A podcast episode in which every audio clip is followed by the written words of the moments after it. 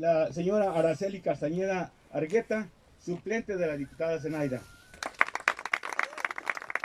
El ciudadano José Jiménez García, maestro de, y director de escuelas secundarias.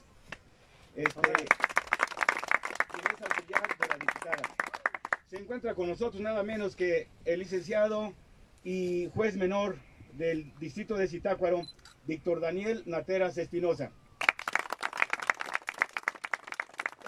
Rosalío Santa, Santa Ana Nava, quien es una de las personas más activas de Zitácuaro.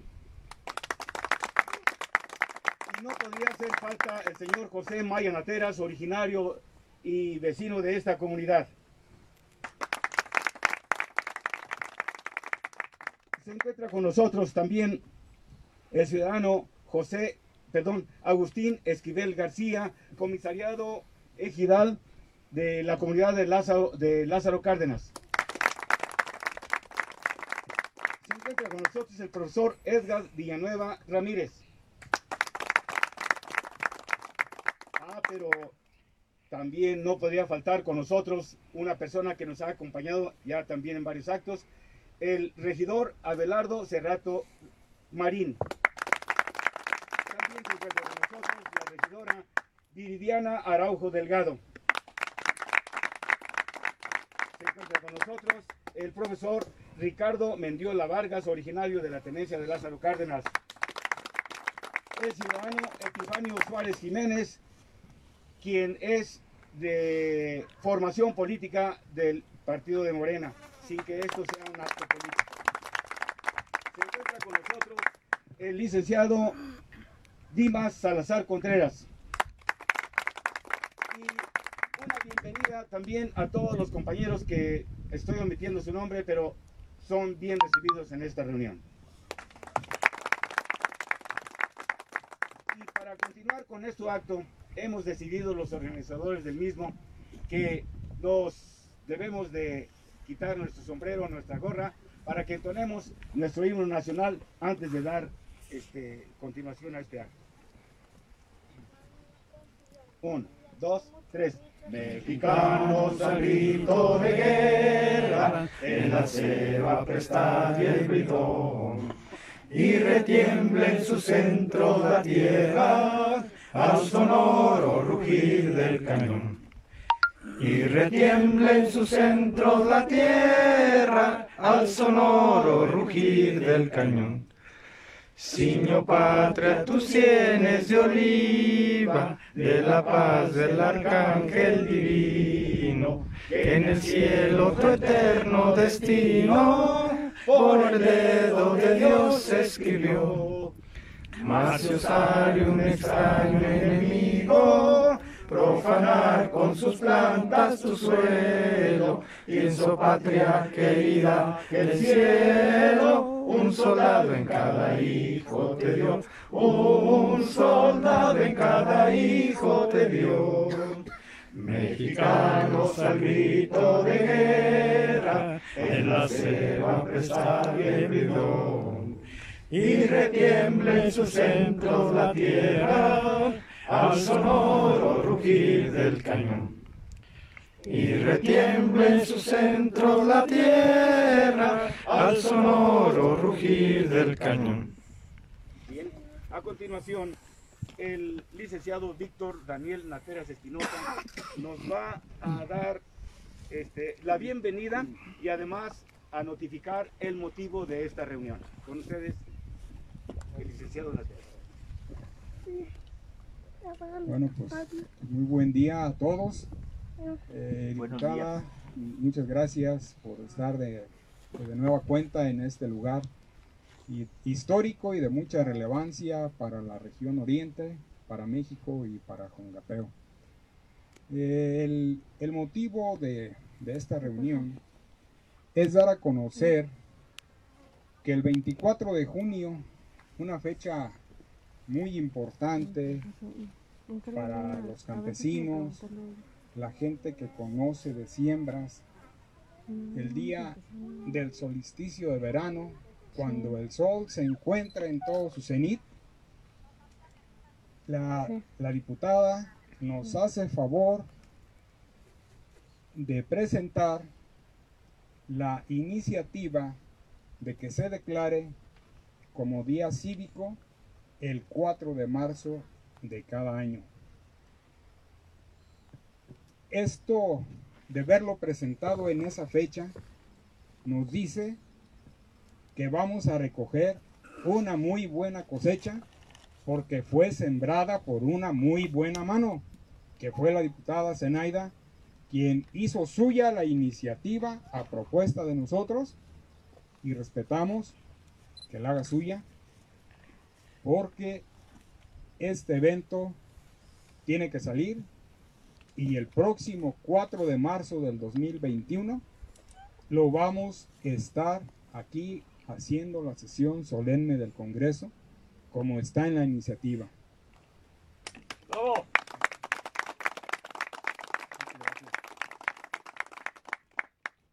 Ese es el motivo de estar aquí presentes. Eh, de mi parte agradezco la presencia de todas las personas que hoy nos acompañan en este evento muy significativo, ya lo dije, para la región, para la nación y para Jungapeo.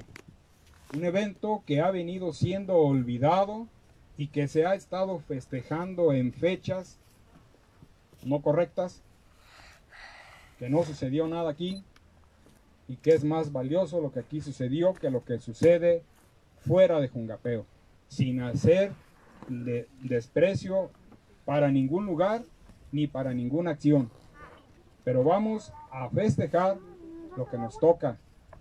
Dice en Palacio Nacional, en el museo que se encuentra de Benito Juárez, entra uno al palacio y hay un busto de Benito Juárez allí en esa área y hay una placa. Dice allí en la placa que no esperen los mexicanos que los extranjeros vengan a hacer lo que ellos deben de hacer. Ese es el motivo de, toda esta causa. Y una vez más, pues, pues muchas gracias. Cedo el micrófono aquí a la diputada. Este, pues una vez más, agradeciendo la presencia de todos ustedes, eh, hemos decidido que se le conceda la palabra a cualquiera de los presentes que desee tomar el micrófono por si tiene, tiene algo que mencionar o que decir. Muy bien. No es el único, ¿eh? si alguien más quiere tomar la palabra lo puede hacer. Muchísimas gracias por la atenta invitación que se hizo en persona. Y son dos puntos los que quiero destacar. El primero de ellos, la rigurosidad científica con la cual se ha hecho esta investigación. Felicidades, un trabajo de muchos años. Diputada, gracias por esa iniciativa, que sin lugar a dudas ubica a Jungapeo en la justa dimensión de la historia de México. Muchísimas gracias. gracias. libre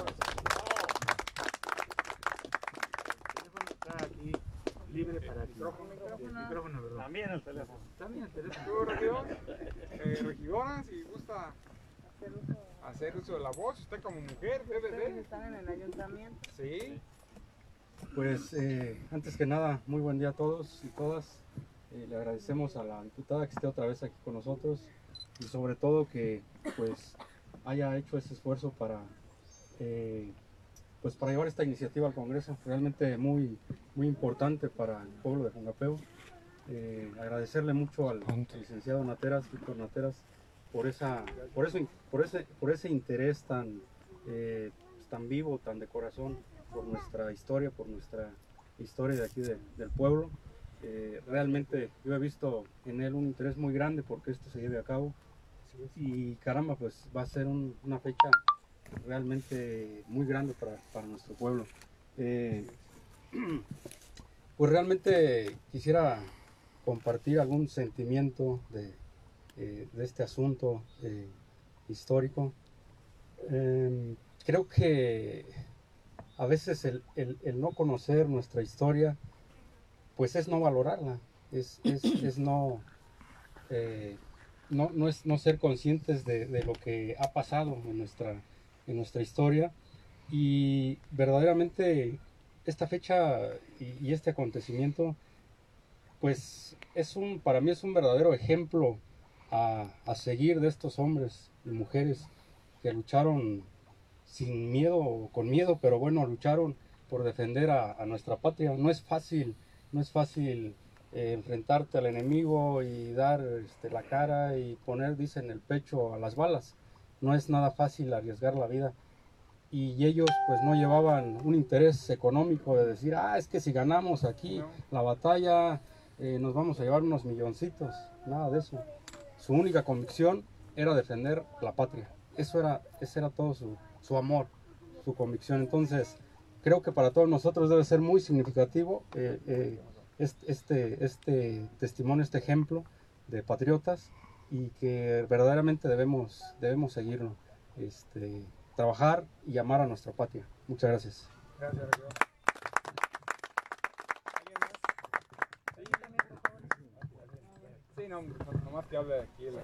Perdón, yo, yo solamente aprovechando y a lo mejor voy a comprometer aquí a, a Vic al Víctor, bueno, yo digo que es un amigo de muchos años. Sí, gracias, no hay problema. A que así en, en, manera muy sintética nos ilustraras un poco eh, por qué esta fecha, así de manera sintética. Sabemos que ya eh, hicieron toda la, seguramente la exposición de motivos de la ley y demás, pero ¿por qué no nos resumes un poquito esta, esta eh, eh esta conmemoración. Sí, adelante, ¿Sí? adelante.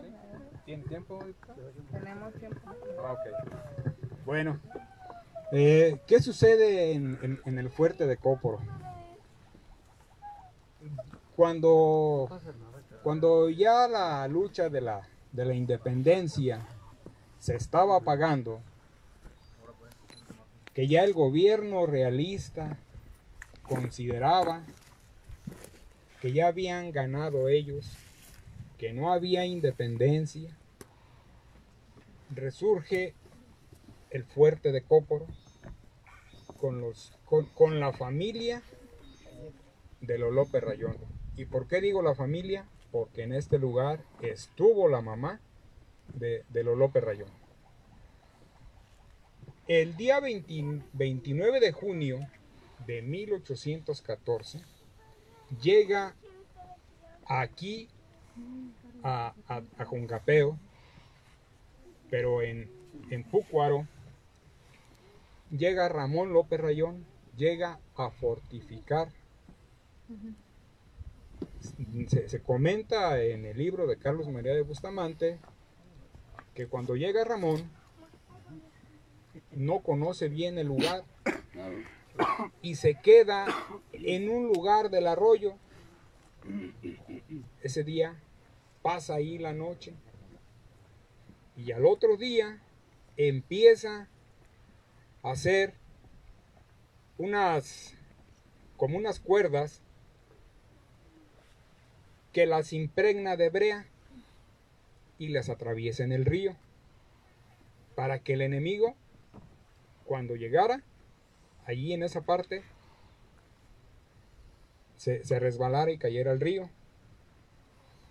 Ese, ese momento, ese acto, le cuesta caro a Ramón.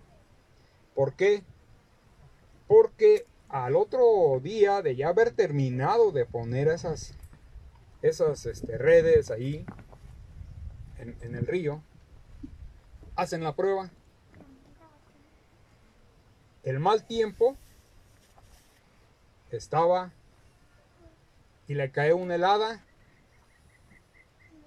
Personas de su, de su batallón se, cayeron al río y murieron por la helada que había caído. El agua pues, estaba lógicamente helada. Y ellos allí murieron. Él se desiste se va y se vuelve a regresar para no irnos así muy largo, ¿no? Y ya se regresa otra vez, se va a Toluca y se regresa. Vuelve a llegar a Púcuaro, pero ya esta vez llega para empezar a limpiar todo el ser. Dice María de Bustamante que lo limpia durante todo el día.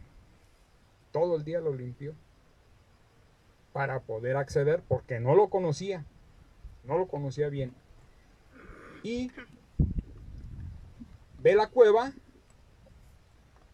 del, del panteón que había en Púcuaro. Él ahí profana las tumbas para sacar salitre y hacer pólvora. Y recuerden que Ramón era de, de Tlalpujagua, de una familia de mineros, o sea, conocía perfectamente bien cómo hacer eso. Cuando se mete a la cueva, le salen murciélagos y víboras y de todo, pero limpia la cueva,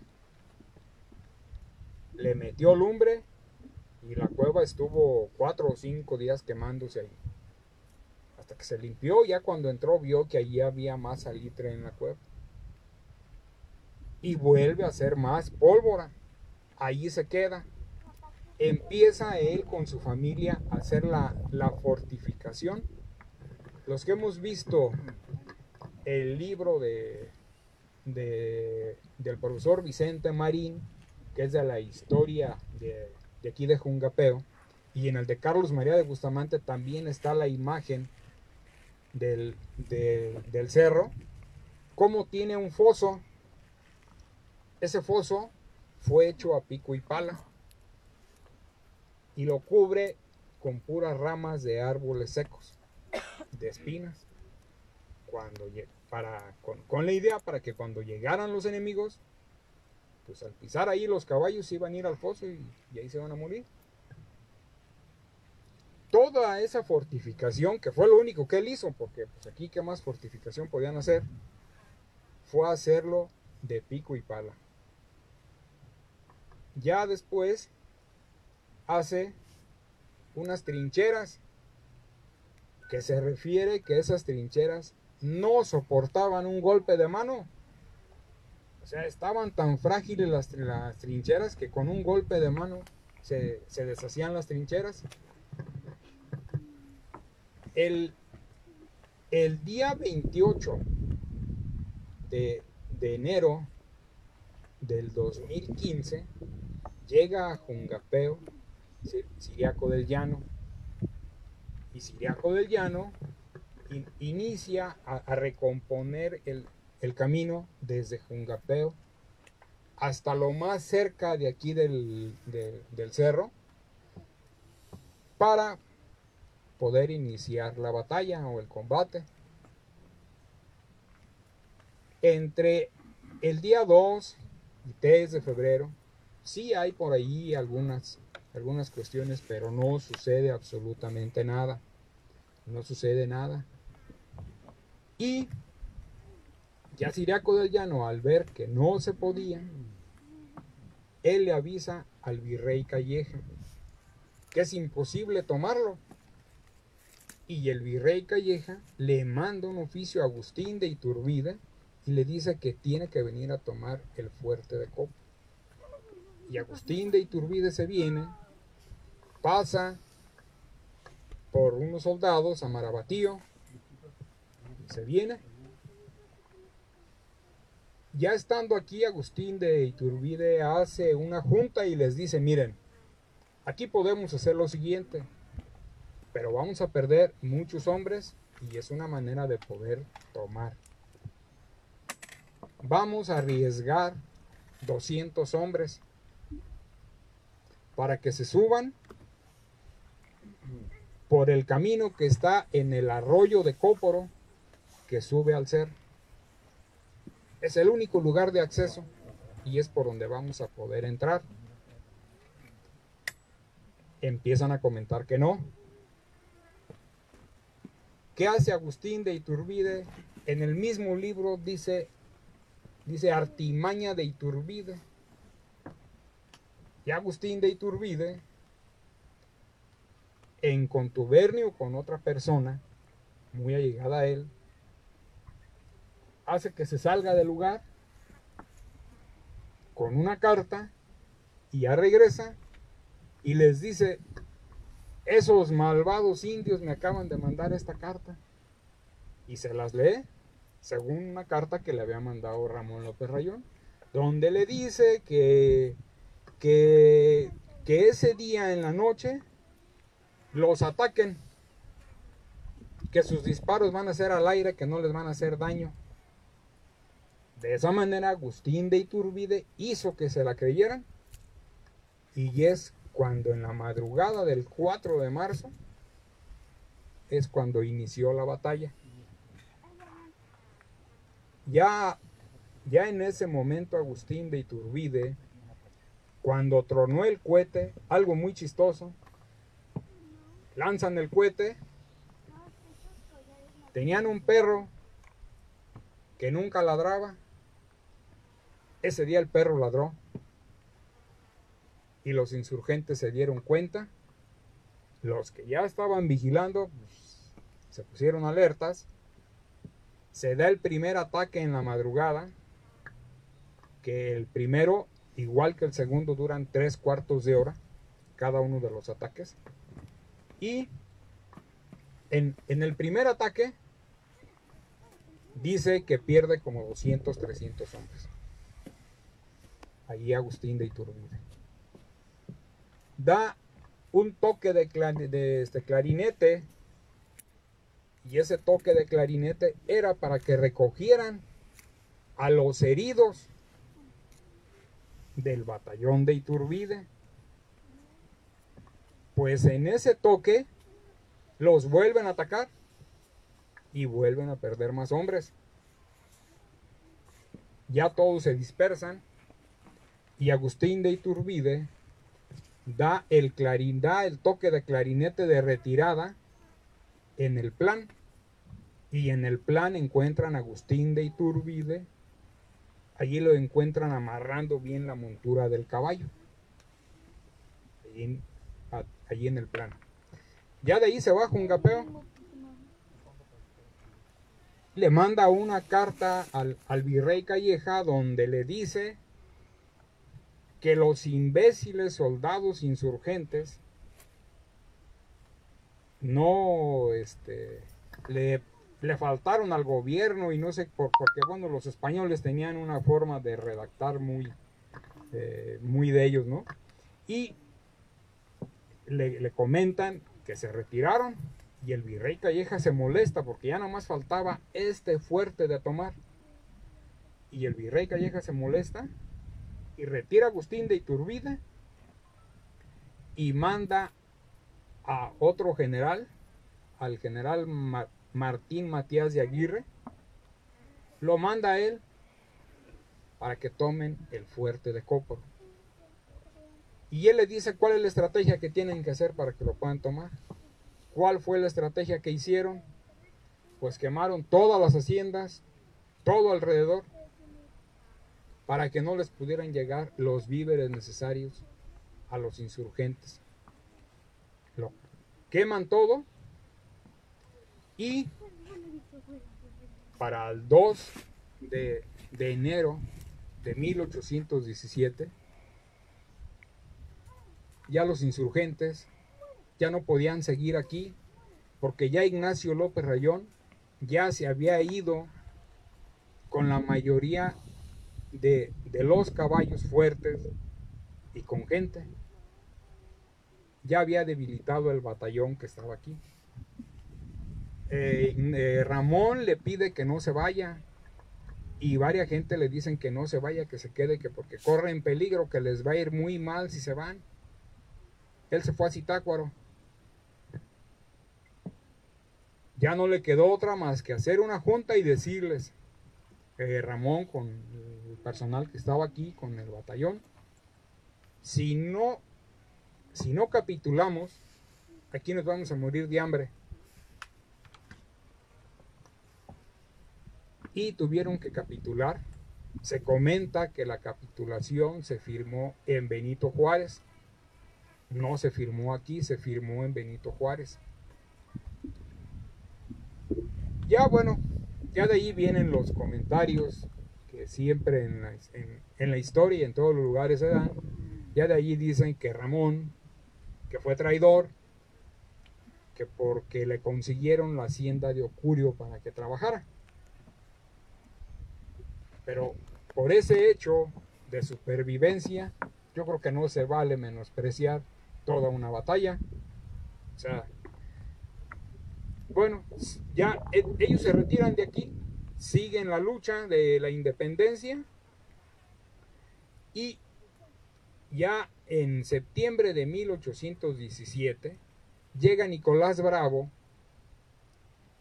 con Benedicto López, que le llaman el, el ranchero tuxpense. Llegan aquí y se enfrentan con el coronel Mora, otra vez de nueva cuenta. Pero ya le sucede, ya a Nicolás Bravo le sucede lo que le sucedió a Ramón ya al final, a él le sucede al principio. Ya no tenía víveres. Se sale, se sale Benedicto López para ir a traer víveres. Cuando viene de regreso, el 29 de, de noviembre de 1817, y lo toman prisionero el, el, ejército realista y el día primero de diciembre de 1817 lo, lo matan pero muere mutilado. Así fue como murió Benedicto López y murió por la causa de aquí. Ese es el evento que en un principio el ayuntamiento festejaba 29 y 30 de, de, noviembre. Después la cambian al 10 de noviembre, un evento que sucede en los mogotes en Tuxpan, que de aquí, se comenta que de aquí, eh, Ramón López Rayón los vio y manda a su hermano Francisco. Y su hermano Francisco, allí en los mogotes, en, encuentra en una hacienda que tenían guardada ahí pastura. Y esa pastura la envenena con una supuesta cebollita que sale de manera silvestre en el campo. Y se la, y se la va incrustando ahí. Pues llegan los realistas, ven dónde está to toda la pastura y dicen aquí hay alimento para los caballos. Ellos tienen un, un, pleito entre ellos para ver a qué caballo les iban a dar de comer primero. Ya les surgía que comieran los caballos. No sabían que se iban a envenenar. ¿Sí? Y al otro día, con el sol, eh, em, empezaron a reventar los caballos. Ese es el otro evento que festejan el 10 de noviembre. Un hecho que no sucede aquí tampoco. Si bien dice la historia que fue trascendente porque salió de aquí, pero no sucedió aquí. Y no es lo mismo una batalla donde está donde está Agustín de Iturbide que llegó a ser emperador a una batalla donde simplemente están peleando las personas y no hay alguien de renombre que después llegó a ser emperador. O sea, es por eso que no podemos menospreciar la fecha del día 4 de marzo. Pues es, es, es cuanto. Muchas gracias. Gracias.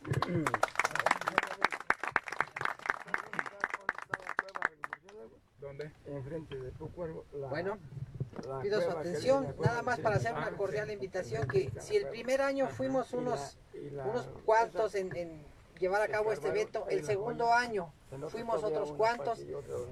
Queremos que todos nos la- llevemos la tarea de hacerla este, más intensa para ver si este, este 4 de marzo haya más, más y más pueblo, escuelas, amigos, familiares, inviten a todo mundo. Vamos a fortalecer este evento. Es mi, mi invitación. Gracias. Gracias.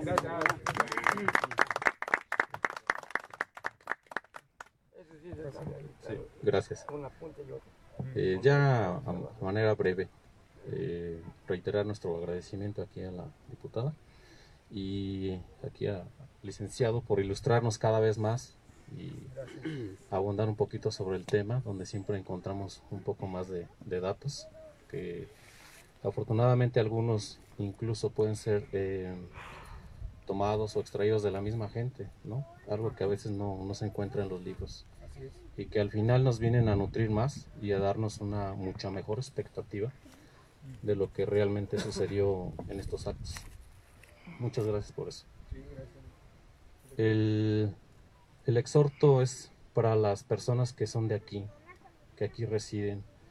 A don José muchísimas gracias también por esa labor siempre de apoyo que ha tenido aquí incondicional para con nosotros, incluso en algunas eh, eh, breves expediciones que hemos realizado aquí para eh, nutrir un poquito más la, la, información y abonar más al aspecto histórico.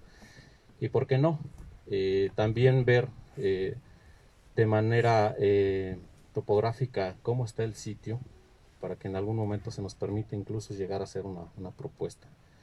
Creo que nosotros los mexicanos debemos de crecer ya también en proponerles eh, y que con el apoyo aquí de nuestras autoridades municipales, locales, estatales, eh, nos vengan a fortalecer esas ideas, nos vengan a dar un, empuje para que se cristalice cada vez más eh, todo este tipo de proyectos que seguramente no es para beneficio de unos cuantos. Esto no solamente será para la localidad, sino seguramente esto debe tener una trascendencia ya nacional y que se reconozca que en Michoacán también tenemos un orgullo histórico, también tenemos un, unos cimientos que nos deben enaltecer y que nos deben engrandecer esa parte espiritual que como mexicanos en algún momento siempre fue reconocido, no solamente aquí en este país, sino incluso en otros países. Hoy el exhorto es para que eh, las comunidades nos apoyen un poquito. Eh, cuando veníamos al principio, alguien me decía, eh, algunos no dejaron su, su labor de, de campo porque es necesario también trabajar, es necesario arar. Esperemos que con este tipo de, proyectos y sobre todo que la parte histórica nos atraiga no solamente el reconocimiento de esos actos heroicos, sino también eh, generar algunas fuentes de progreso, de bienestar y que estos lugares no estén en el, en el completo abandono, ya que tienen una riqueza enorme en muchos ámbitos no solamente yo creo que en el turístico, en el histórico, sino también en el ecológico. Estamos viendo que aquí tenemos eh, un ambiente totalmente integral con muchísimas, pero muchísimas eh, eh, plantas, vemos mucha naturaleza integrada aquí. No es, no, es, no es mi tema, pero vemos con asombro toda la, toda la gran este, flora que existe en este, en este sitio. Por lo tanto, creo que de la parte histórica se puede hacer algo todavía más, más grande, mucho mejor integral y que sea beneficio para este lugar, que sea beneficio para las personas, que no se hable solamente de Michoacán como una parte negativa, que también se hable de Michoacán como que también somos co-creativos, que también somos propositivos, que somos una gente participativa y que hoy, hoy, aún a pesar de las crisis que estamos padeciendo, también tenemos esa, esa mirada del mexicano honesto, esa mirada del mexicano trabajador, es tiempo de quitar esa imagen que tienen del campesino que está ahí con su jorongo y echado en un cactus. Ese no era el mexicano. El mexicano era trabajador. El mexicano siempre fue alguien puntual. El mexicano siempre era honesto. El mexicano era transparente. Y hoy, con esta participación histórica, esperemos que empecemos también a inyectar esa parte hacia los jóvenes, a la parte educativa, que tenemos una gran historia como mexicanos, que tenemos una gran historia como seres humanos, que tenemos una gran historia también como habitantes de todo este planeta. Es cuanto. Muchas gracias. Gracias. Bien, aquí tenemos también al compañero maestro. Ah, te voy a comentar un poquito. Un poquito, voy a, ¿Ah, un poquito les voy a comentar yo sobre esto. A ver. Elegido del barro, Ajá. es un gapeo siempre estaba con esto y esto y aquí, esto y aquí, pero todos los que habían llegado al ejido no procuraban a meterse lleno aquí, a este lugar. Porque aquí hay un, señor que tiene una parcela aquí abajo, una parcela que hay aquí abajo, y ya están opuestos, ya han opuesto que aquí nada de cosas, que porque es de ellos. Entonces, por desgracia yo llegué ahora en este, en este periodo del comisario que estuvo, llegué yo a ser su secretario de él. Y yo me metí aquí con el dueño de la parcela, lo, me lo traje y le dije, vas a dar el permiso para subir la brechita al cerro porque este es, este es historia. Así es. Y lo que tú tienes será la parcela, pero el cerro es el gobierno. Y esto se va a hacer, se va a hacer, se va a hacer. Entonces yo vi y les di el permiso que entrara. Yo, No, de acuerdo con el. Y por eso, los que están aquí no vienen por eso, porque no están contentos que haya aquí cosas, porque es de ellos. Ajá. Y yo creo que lo del gobierno ¿No? es, de todos y a la, tocar, es de así es. todos y a la vez de ninguno. Así es. O es de, o es de alguien. ¿No? En el gobierno tienen De entrada, nadie. pueden, De cruzar- pueden atrancar el río, el gobierno, atrancar y dejar el agua toda allí, para allá, nada. O sea, el gobierno, el gobierno tiene toda la facilidad. Un camino, el camino lo hicimos entre mi hermano y yo, este del puerto aquí. Ninguno nos quiso dar un peso para dicho camino. Entonces lo hicimos, alquilamos máquinas que nos cobraba a 500 pesos la hora. La máquina. Y estuvo trabajando hasta hacer la. Ahí está. Ores para todo el mundo. Claro. Nada, no nomás para uno, para todo el mundo. Y ellos no quisieron cooperar. Y siempre se han, se han, se han hecho opuesto a las cosas para un bien de los todos. Se han opuesto. Pero yo no. Yo Sí, siempre sí. quiero ser que. Qué bueno, qué bueno. Gracias.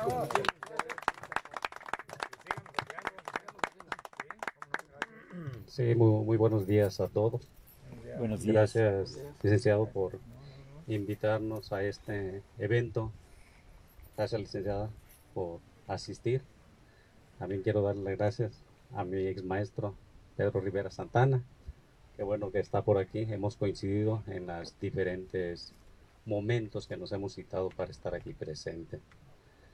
Platicando con el licenciado Víctor al respecto de la situación que se llevó aquí a cabo por los insurgentes y los realistas.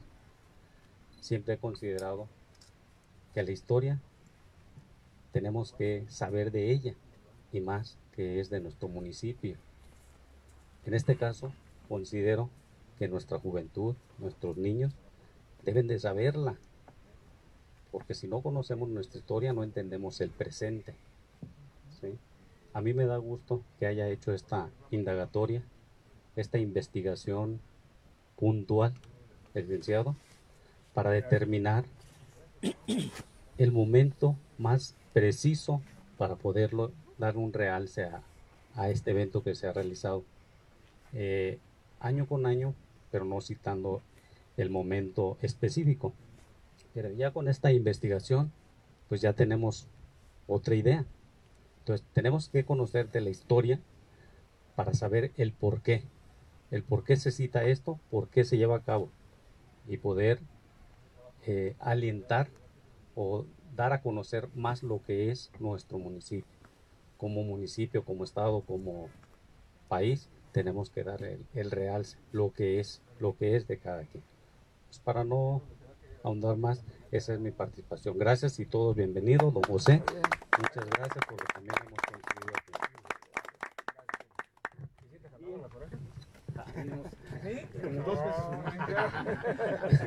Bien, este, ¿alguien más desea participar? Si no, para este, darle punto final a nuestro, nuestra reunión con la participación eh, tan significativa de nuestra diputada Zenaida. Sí, gracias. Voy a ser muy breve eh, porque pues ya aquí el licenciado Víctor nos dio el resumen. Eh, qué mejor, por eso yo lo dejé que se expresara, porque realmente honor a quien honor merece. El licenciado Víctor ha sido parte fundamental para que esta iniciativa con proyecto de decreto se diera y también aquí los compañeros, varios compañeros de, del mismo municipio, ya lo dijo también acá don José, que ellos han sido parte importante de, de la localidad y también han contribuido para que estos hechos se den. Entonces, agradezco a, al licenciado, al maestro también, Pedro Rivera. No le dimos un aplauso, así que por favor, él, él era el presentador, un aplauso también. Y para todos ustedes, para los regidores aquí presentes, muchas gracias, son parte importante del municipio. Yo y todas las personas que están acompañándonos, yo nada más contribuí para que este se llevara a cabo. este, esta fecha histórica no se olvidará, como muchas fechas que a veces no conocemos de dónde vienen, por qué surgen o por qué están, pero los ciudadanos estamos aquí para recordarlo. Yo nada más reitero mi disposición al trabajo. Esto fue un granito de arena que no se construyó nada más solo, es de ustedes, así que mi aplauso y mi reconocimiento para ustedes, porque para nosotros el que se lleve al Congreso se lea y se busque la manera de que se quede de manera oficial, porque acuérdense que está en proceso. Nada más se leyó esta iniciativa, se va a pasar a comisiones, lo revisan, van a ver, este, van a estudiar esta iniciativa, lo aprueban o lo desechan y también se pasa a votación. Entonces, vamos a hacer todo lo posible por también darle seguimiento. Aquí ya también estamos comprometidos todas las figuras porque así se dé, porque esto, este hecho histórico no, no, no lo podemos dejar de pasar. Este es parte de la independencia de los mexicanos, no de los de Jungapeo, es de los mexicanos y por lo tanto pues sí debemos de, conmemorarlo año con año y pues ya se, ya se dio, ya está en el Congreso y vamos a hacer lo posible porque se lleve, se realice de verdad y pues nada más agradecida porque realmente los que hacen el trabajo y los que están en la lucha continua y diaria son ustedes. Esas fechas no se quedan nada más porque una vez lo lea y porque no, es porque es el esfuerzo de una gran investigación, de un gran proceso y yo nada más me estoy sumando y, contribuimos, para eso estamos y seguiremos contribuyendo. Pues muchas gracias a todos. Este, pues bonito fin de semana, ya estamos eh, y entonces nos vamos a seguir viendo. Es cuanto. Gracias. Gracias.